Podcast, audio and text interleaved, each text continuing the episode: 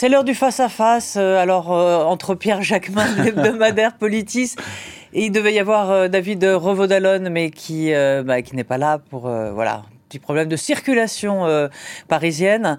Donc, eh bien, écoutez, on va, euh, on va débattre tous les deux. Donc, on peut, parler de on peut parler de la une de Politis, peut-être, aussi ah Oui, parler de la, la une de Politis, votre, Une belle enquête. Ça fait un an que Pierre Jequezal, qui est Hugo Boursier, mène l'enquête dans les établissements scolaires pour connaître un peu l'état d'esprit euh, de l'éducation nationale face aux violences sexistes et sexuelles entre les élèves, entre jeunes. Oui. enquête assez incroyable où on apprend justement le manque de moyens dans l'éducation nationale, le manque de formation des enseignants, le manque de personnel présent aussi pour récolter la parole. Euh, voilà, enquête passionnante à lire dans Politis. Bah écoutez, euh, voilà, à lire dans Politis. Alors, après qu'Emmanuel Macron euh, ait évoqué la possibilité d'envoyer des troupes en Ukraine, les réactions internationales ont été immédiates. Tout le monde s'y oppose, bien sûr, mais l'Élysée assure vouloir faire pression sur Vladimir Poutine et en quelque sorte rétablir une forme de dissuasion. En France, le débat s'est vite enflammé entre la majorité et le Rassemblement national, à l'image de cette joute, vous allez voir, entre Gabriel Attal et Marine Le Pen. C'était hier à l'Assemblée nationale. En affirmant que l'envoi de troupes au sol n'était pas exclu, Emmanuel Macron a franchi une étape supplémentaire vers la co-belligérance, faisant planer un risque existentiel sur 70 millions de Français et plus particulièrement sur nos forces armées déjà déployées à l'est de l'Europe. Madame Le Pen, vous défendiez une alliance militaire avec la Russie. Pas il y a dix ans, pas il y a cinq ans, il y a seulement deux ans, c'était dans votre programme pour l'élection présidentielle. Vous m'interrogez sur une hypothèse de soldats français ou européens sur le sol ukrainien. Mais je vais vous le dire, Madame Le Pen, il y a lieu de se demander si les troupes de Vladimir Poutine ne sont pas déjà dans notre pays. Je parle de vous et de vos troupes, Madame Le Pen. Voilà, en tout cas, la guerre est, déclarée euh, avec des troupes bien au sol à l'Assemblée euh, nationale. L'exécutif cherche euh, depuis, bah, depuis déjà un petit moment, et on l'a vu au salon de l'agriculture, cherche à décrédibiliser le, le RN et à les forcer en quelque sorte, à forcer les pro-Poutine à se dévoiler. C'est un peu ça. Oui, oui, c'est vrai. On voit très bien la stratégie qui est celle du gouvernement Attal à essayer de mettre en scène le duel Macronie face au Rassemblement Rassemblement national pour montrer que la seule alternative finalement à l'extrême droite, ce serait euh, euh, les rangs d'Emmanuel Macron. Mais il faut dire qu'au moins pour une fois, on peut saluer effectivement l'intervention du Premier ministre qui a euh, parfaitement répondu sur les bancs de l'hémicycle face à l'extrême droite, qui effectivement accusait le, le, gouvernement d'être... Il était fort quand même. Il était fort. Il était, il était fort, mais à un moment donné, il faut dire les choses, il faut appeler les choses telles qu'elles sont. Enfin, il faut être assez lucide sur ces relations qu'entretiennent, qu'entretient pardon, le Rassemblement national, Marine Le Pen, ses amis avec euh, la Russie de Poutine. Il a raison de rappeler que dans le programme de Marine Le Pen, il y a encore quelques années, quelques temps, elle plaidait pour une alliance euh, militaire avec la Russie. Donc euh, il ne faut pas se tromper dans les mots et dans les termes. Il y a pas, il va pas trop loin. Il va pas. Les, mots sont justes. Marine Le Pen est pro-russe. on le sait. Ça a été prouvé. Ça a été montré par bien des reportages, bien des enquêtes.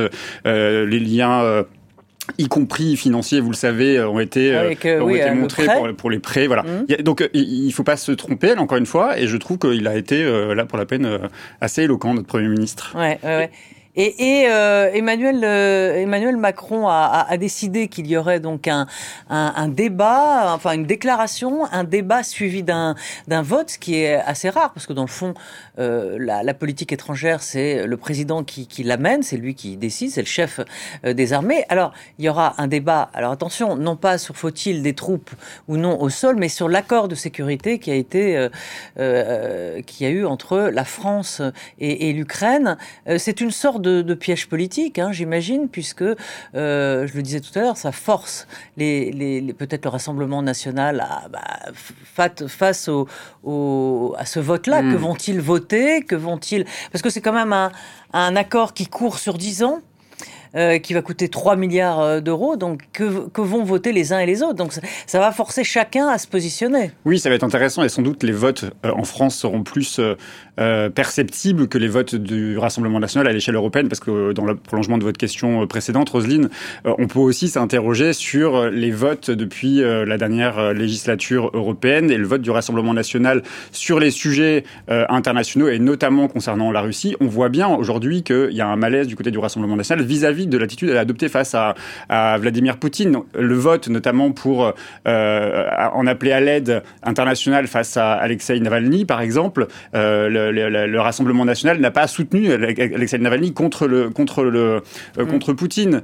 Il est mort aujourd'hui et aujourd'hui tout le monde s'émeut de cette de cette de cette mort qu'on peut qualifier d'assassinat. Ouais. Donc le vote au Parlement français est bienvenu parce que le débat, les débats au sein du Parlement français sur les questions internationales sont très rares, trop rares d'ailleurs, trop trop rares compte tenu des conflits qu'il y a à l'échelle internationale et dans lesquels nous-mêmes nous sommes partie prenante. Donc oui, il va être bienvenu ce débat, il va être bienvenu pour clarifier les positions des uns et des autres, pour voir effectivement quelle sera l'attitude du Rassemblement national et pour voir quelles seront finalement les, les, les, les la légitimité donnée au gouvernement français euh, d'agir ou d'intervenir de, ou de, faire des propositions, d'envoyer des armes à l'Ukraine euh, euh, plus fortes que celles que l'on a commencé à envoyer. Ça va être intéressant. Le problème, c'est que les choses se sont faites un peu de manière assez désarticulée. Emmanuel Macron, avant d'intervenir, où il laisse entendre que même s'il n'y a pas de consensus, on pourrait envoyer des, des troupes au sol euh, en Ukraine, euh, c'est des choses qu'on ne dit pas avant un débat qui doit avoir lieu à l'Assemblée nationale. C'est-à-dire que je, je, trouve que là, pour la peine, euh, il y, a, y, a, y, a, y a un problème d'ordre euh, de chronologie oui, alors c'était dans, dans un contexte.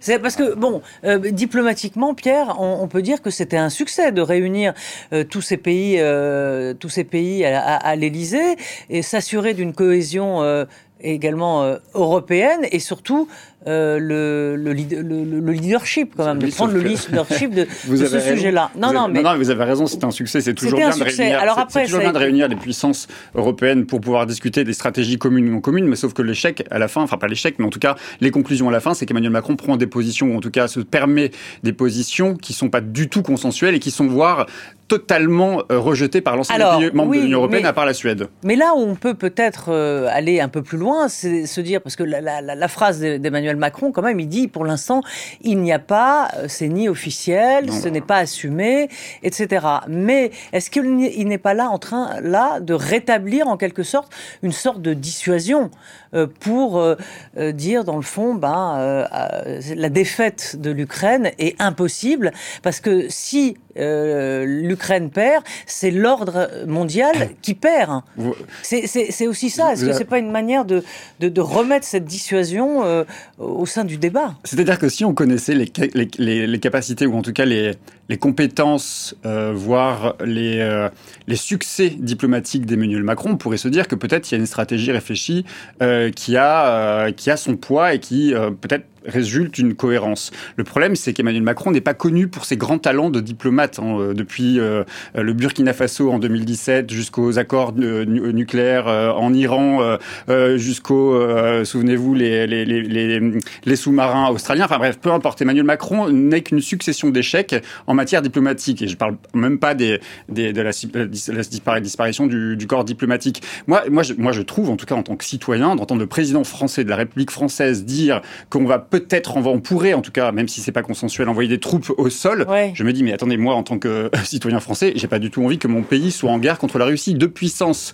enfin, qui disposent de la dissuasion euh, nucléaire, ouais. qui rentreraient en, en, en, en guerre l'une contre l'autre. C'est totalement D'abord, je trouve ça grave, et surtout, ça, ça prépare les esprits mais, à un contexte oui, de mais... on va rentrer en guerre. Et, et, je trouve ça plutôt bien que l'ensemble des, des, des, des pays membres de l'Union européenne oui. soient rentrés de Macron. Est-ce que c'est pas légitime à un moment de poser la question? Est-ce que la, la, question ne va pas se poser? La diplomatie, elle se fait souvent euh, de manière souterraine. C'est pas en parlant devant les Français en disant vous allez voir ce que vous allez voir, on va rentrer en guerre.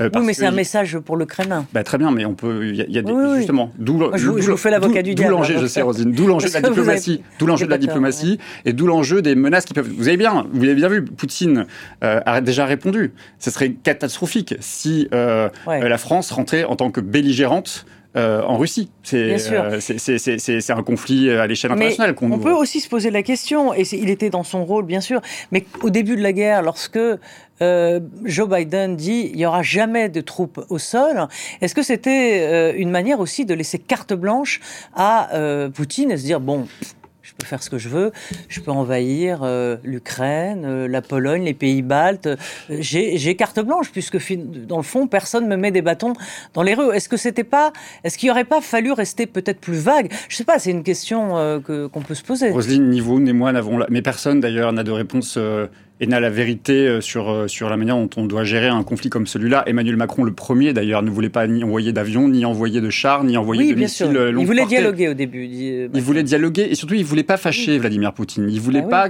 pas, que Vladimir Poutine se sente humilié par la communauté internationale. C'était le point de départ d'Emmanuel Macron au début de la guerre, de l'invasion de, la Russie euh, en Ukraine. C'était l'obsession d'Emmanuel Macron. Et d'ailleurs, il, avait, il tenait il a, rappelé qu'il était en conversation régulière avec Vladimir Poutine. Et aujourd'hui, il explique qu'il faudrait presque qu'il y ait des troupes au sol. Et, on, et, on, et en plus, en parallèle de ça, on, on, est allé beaucoup plus loin, y compris les pays européens sont allés plus loin. C'est plus que des armes défensives, c'est des armes offensives, des chars, des, missiles longue portée qui arrivent maintenant en Ukraine. Donc il y a une forme d'hypocrisie. Vous voyez, je critique effectivement Emmanuel Macron qui dit à haute voix devant la communauté internationale qu'on pourrait envoyer des troupes au sol. Et en même temps, quand on envoie des des aides aussi puissantes à, l'Ukraine, on décide d'une certaine manière oui, mais Poutine d'entrer en guerre contre la Russie. Dire, il y a péril en la demeure en ce moment. Je ne sais pas s'il y a péril en la demeure. le péril, il est vrai en Ukraine, en tout cas aujourd'hui. Et, ce qui est certain, c'est qu'il faut que l'Union européenne soit solidaire et soudée. Et c'est en cela qu'Emmanuel Macron a fait une faute face à Vladimir Poutine. Et d'une certaine manière, Vladimir Poutine doit se satisfaire que l'Union européenne est totalement déstabilisée parce qu'on voit que l'Union européenne n'est pas raccord sur la stratégie bah, adoptée vis-à-vis de Vladimir Poutine. En tout cas, le fait d'être réunis à Paris, ça montrait quand même cette, cette cohésion. Euh, Sauf qu'à la fin, vous voyez que l'Union européenne est loin d'être euh, sur la même ligne. Euh, et c'est pas une bonne chose quand on veut être en soutien indéfectible vis-à-vis d'un pays, et notamment en soutien de l'Ukraine face à Vladimir Poutine. Vladimir Poutine a réussi son pari, il déstabilise l'Europe, et ça n'est qu'un début. Voilà, merci. Bah, on a débattu tous les deux puisqu'il nous manquait un débatteur, mais bon, écoutez, c'était euh, un plaisir. Merci, euh, merci à tous. Et on se retrouve, euh, quant à nous, pour la politique demain avec Jean-Marie Colombani et nos invités. Merci.